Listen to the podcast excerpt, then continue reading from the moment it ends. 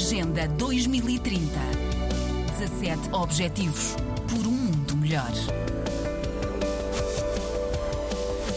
E a Covid-19 prejudicou e muito a produção de cacau e de café em São Tomé e Príncipe, diz-nos Zélia Soares. Perto desta engenheira agrónoma portuguesa, apaixonada pelos trópicos, é proibido colocar açúcar no café e tomá-lo, dizem a rir os amigos, obedece a um ritual. Zélia Soares é a coordenadora do projeto de apoio às fileiras agrícolas de exportação.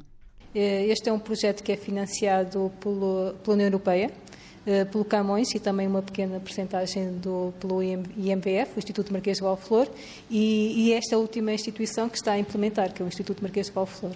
E que produtos, de que produtos eh, falamos? Eh, quando se fala em produtos de exportação, fala-se obviamente do cacau, café, pimenta.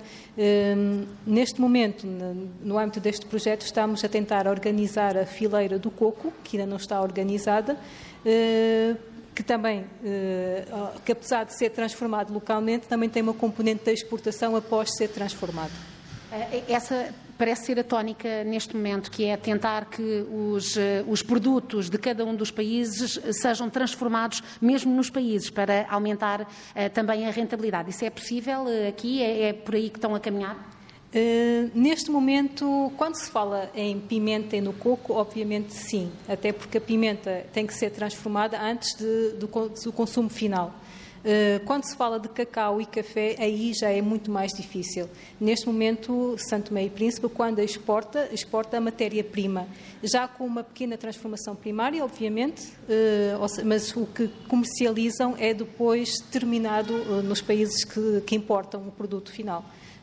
A nível local, Existem algumas empresas, mas a, uma, a uma escala muito pequena, que fazem, por exemplo, chocolate, é? a partir do cacau, mas o grosso é exportado através da fava seca de cacau.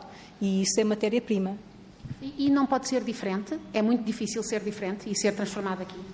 Uh, tudo tem o seu custo e para fazer chocolate é preciso uma certa tecnologia, um investimento em fábricas. Uh, digamos que a matéria-prima também é cara, nomeadamente a, a, manteiga de cacau, que é, que é algo que tem que ser obtido e transformado uh, localmente. Para além de o investimento inicial da fábrica, eh, que já está a ser feito, por exemplo, eh, na cooperativa Secab, eles já estão a fazer um, investimento também para a produção de, de, de chocolate a nível nacional. Uh, depois o problema é conseguir exportar, ou seja, conseguir tirar daqui, porque o consumo local é pequeno, conseguir tirar o produto daqui. E para isso precisa de toda uma infraestrutura que não existe, ou seja, precisam de de contentores já refrigerados, eh, o porto, muitas vezes, como não, não existe um, um porto de águas profundas, eh, é, às vezes é difícil retirar o, o, o, produto localmente, não é?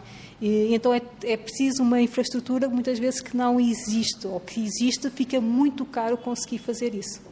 Mas uh, este trabalho é coordenado, por exemplo, com o Ministério da Agricultura aqui? Uh, isto foi em linha com a estratégia que existe no país ou, por simplesmente, não há estratégia para esta área? Não, eh, este projeto foi preparado uh, em parceria com o Ministério da Agricultura, obviamente. Nós somos parceiros até na implementação deste projeto. Quando este projeto foi delineado e desenhado, uh, definiu-se áreas onde era necessário continuar a fazer algum trabalho, nomeadamente nas fileiras de exportação. Estas fileiras que já estão formadas de, de, de cacau, café... Quando diz fileiras, quer dizer o quê? Ou seja, isto é um termo até bastante santomense. Eh, eh, falamos da cadeia de valor, não é? Ou seja, falamos da produção, até uh, à transformação do produto e e a, sua comercialização. Então faz uma cadeia de valor. Uh, e a organização de, do cacau, do café, desta cadeia de valor de cacau, café e pimenta foi começada já há vários anos noutros projetos, no âmbito, nomeadamente pelo FIDA, no projeto do FIDA, e então agora algumas destas, e, e foi formado cooperativas e algumas destas cooperativas, apesar de já não haver, apesar de estarem a funcionar, ainda precisam de algum suporte para continuarem a trabalhar.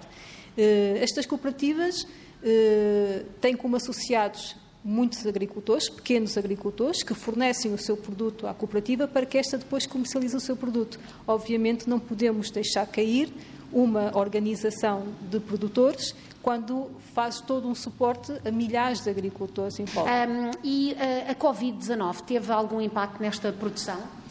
Nesta, nestas produções?